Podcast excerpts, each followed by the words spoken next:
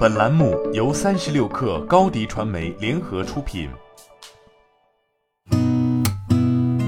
八点一刻，听互联网圈的新鲜事儿。今天是二零二一年七月十九号，星期一。您好，我是金盛。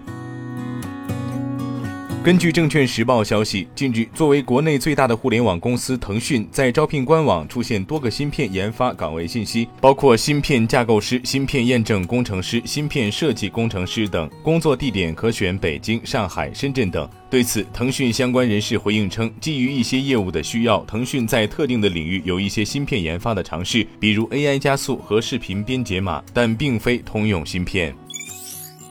根据 Tech 星球消息，美团于近日上线了美团打车微信小程序。该小程序在六月底进行了名字更改，由美团打车营销号改为为美团打车。美团打车小程序与美团打车 App 相差无疑，提供智能勾选服务以及二十三种车型。根据界面新闻消息，比亚迪日前披露的一份投资者关系活动记录表显示，针对刀片电池目前的应用情况。比亚迪称，除了公司旗舰车型汉以外，目前公司全系纯电车系都已换装刀片电池。公司目前正积极进行产能的扩张，以应对后续公司车型销量的提升及外部客户的供应。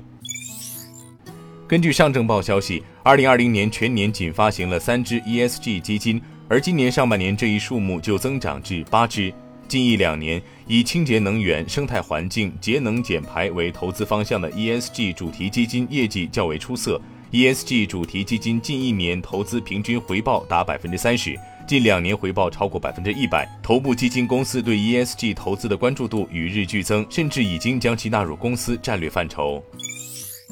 三十六氪获悉，福能科技公告，公司关注到二零二一年七月十六号，长城汽车向国家市场监督管理总局备案了召回欧拉 iQ 汽车的相关公告，决定自二零二一年七月十六号起，召回二零一八年七月七号至二零一九年十月三十号期间生产的长城欧拉 iQ 电动汽车，共计一万六千二百一十六辆，公司仅供应召回车辆所搭载的模组。召回的原因主要系召回车辆搭载的 BMS 软件控制策略与动力电池存在匹配差异，长期连续频繁快充后导致电池性能下降，存在一定的安全隐患。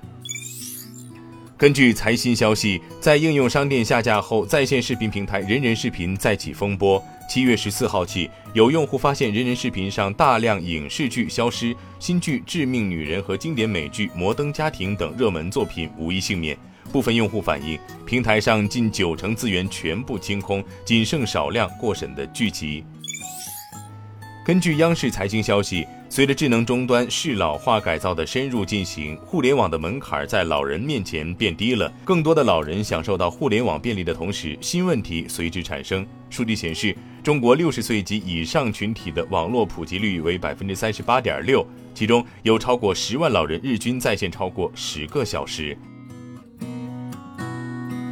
今天咱们就先聊到这儿，我是金盛八点一刻，咱们明天见。